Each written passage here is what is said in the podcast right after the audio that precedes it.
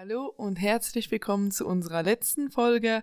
Ähm, wir werden uns heute mit dem Thema Nahrungsergänzungsmittel beschäftigen.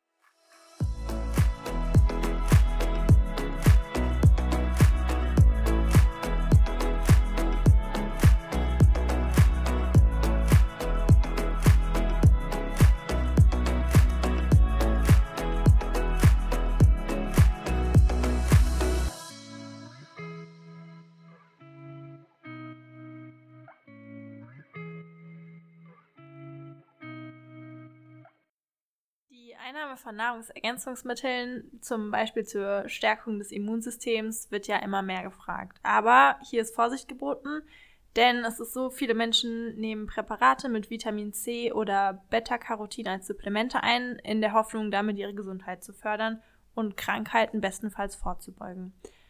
Oft wird damit geworben, dass solche Substanzen das Leben verlängern können, indem sie beispielsweise vor Herz-Kreislauf-Erkrankungen oder in unserem Fall worum es ja hier gehen soll, vor Krebs schützen sollen.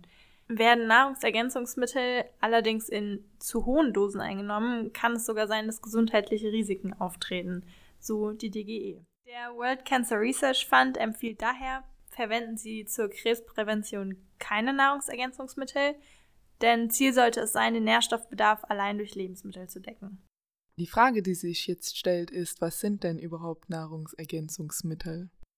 Das ist eine sehr gute Frage. Ich denke, das sollte in dem Zusammenhang jetzt auch noch erst nochmal erläutert werden, auch für die Zuhörer. Also Nahrungsergänzungsmittel enthalten Spurenelemente, Ballaststoffe und Nährstoffe wie Vitamine oder Mineralstoffe, die auch so in normalen Lebensmitteln vorkommen. Allerdings eben in konzentrierter Form und oft in sehr hoher Dosierung. Sie werden dann zum Beispiel als Tabletten, als Kapseln, Pulver, Brausetabs oder als Flüssigkeiten auch angeboten.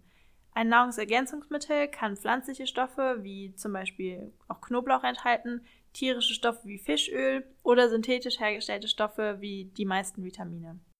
Okay, sollten denn Nahrungsergänzungsmittel eingenommen werden? Ähm, nein, auf keinen Fall. Also der WCRF rät in der achten Empfehlung wortwörtlich, verwenden Sie zur Krebsprävention keine Nahrungsergänzungsmittel, wie ich ja eben schon gesagt hatte. Wer sich im Alter ausgewogen und auch abwechslungsreich ernährt, bekommt alle Nährstoffe, die der Körper benötigt und bildet somit die Grundlage für Wohlbefinden und auch Lebensqualität. Zusätzlich ähm, Vitamine oder auch Mineralstoffe einzunehmen, ist also nicht erforderlich. Bei einer regelmäßigen Einnahme von Supplementen besteht nämlich außerdem die Gefahr, dass man Nährstoffe überdosiert. Allerdings kann unter bestimmten Umständen die vorübergehende Einnahme, Betonung dabei auf vorübergehend, ähm, von Nahrungsergänzungsmitteln sinnvoll sein, um gezielte Mangelzustände auszugleichen. Das sollte aber in jedem Fall vorher mit dem Arzt abgesprochen werden. Um hier ein Beispiel zu nennen, also es bietet sich für Menschen an, in den Herbst- und Wintermonaten Vitamin D zu supplementieren, denn da ist keine direkte Sonnenbestrahlung auf die Haut möglich und daher kann der Mensch selbst kein Vitamin D produzieren. Zwar wird Vitamin D auch über die Nahrung aufgenommen, aber das macht leider nur einen sehr geringen Teil aus und eben nicht genug. Auch für Personen, die sich vegetarisch oder vegan ernähren, können Supplemente sinnvoll sein, weil die eben oft von einem Nährstoffmangel betroffen sind. Für diese Personengruppe ist eine Vitamin B12-Supplementierung sinnvoll, denn äh, dieses Vitamin ist vor allem eben in tierischen Produkten wie Fisch, Fleisch und auch Eiern enthalten. Wichtig ist aber, dass, wie gesagt, nur bei einem diagnostizierten Nährstoffmangel deshalb vorher mit dem Arzt absprechen, äh, Nahrungsergänzungsmittel eingenommen werden sollten. Okay, danke dafür dann erstmal für deine Erläuterung zu dem Thema. Aber um jetzt wieder zurück zu unserem Grundthema zu kommen, der Krebsentwicklung, schützt oder begünstigt die Einnahme von Nahrungsergänzungsmitteln diese? Die Frage kann ich dir leider nicht so leicht beantworten. Also es werden auf jeden Fall immer wieder Studien angeführt, in denen einzelne Nährstoffe mit einem erhöhten Risiko für bestimmte Krebsarten assoziiert werden. Diese Beobachtungen beziehen sich auf hohe tägliche Aufnahmemengen, die weit über der empfohlenen Dosierung von Nahrungsergänzungsmitteln liegen. Manche Supplemente vertragen sich nicht unbedingt mit anderen Arzneimitteln, sodass es zu gesundheitsgefährdenden Wechselwirkungen kommen kann. Ähm, das bedeutet, dass an Nahrungsergänzungsmitteln die Wirksamkeit anderer Medikamente beeinflussen könnten. Beispielsweise sollten äh, keine Präparate mit Kalium supplementiert werden, wenn Medikamente gegen Bluthochdruck eingenommen werden.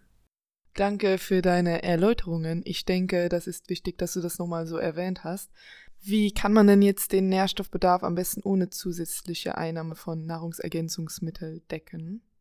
Also am besten ist es einfach, sich abwechslungsreich, ausgewogen und auch nährstoffreich zu ernähren, so wie es eben die zehn Regeln der DGE vorsehen, die wir ja in den vorherigen Folgen schon kennengelernt haben. Das Essen sollte am besten schonend gekocht bzw. zubereitet werden, das heißt also nicht zu lange, damit wichtige Vitamine nicht verloren gehen. Und für eine nährstoffschonende Zubereitung von Speisen bieten sich dann beispielsweise Garmethoden wie Dünsten oder auch das Dampfgaren an. Außerdem sollte mit wenig jodiertem und fluoridiertem Speisesalz gekocht werden. Und es sollte in jedem Fall vorher mit dem Arzt abgesprochen werden, ob überhaupt Nahrungsergänzungsmittel eingenommen werden sollten und wenn ja, welche. Also zusammenfassend lässt sich also sagen, dass Nahrungsergänzungsmittel nur in Ausnahmefällen eingenommen werden sollten und ein ungesunder Lebensstil oder zum Beispiel eine einseitige Ernährungsweise sich damit nicht ausgleichen lässt. Ja, ganz genau. Also eine ausgewogene und abwechslungsreiche Ernährung ist das A und O, wie du es jetzt eben auch schon nochmal gesagt hast. Das Ziel sollte es also daher immer sein, den Nährstoffbedarf allein durch Lebensmittel zu decken, um eben dann auch zu vermeiden, dass man supplementieren muss. Okay, danke dir dafür. Ich denke, die Informationen haben vielen wahrscheinlich geholfen. Dies war jetzt auch die letzte Folge unseres Podcasts über die Empfehlungen des WCRFs für Breast Cancer Survivors.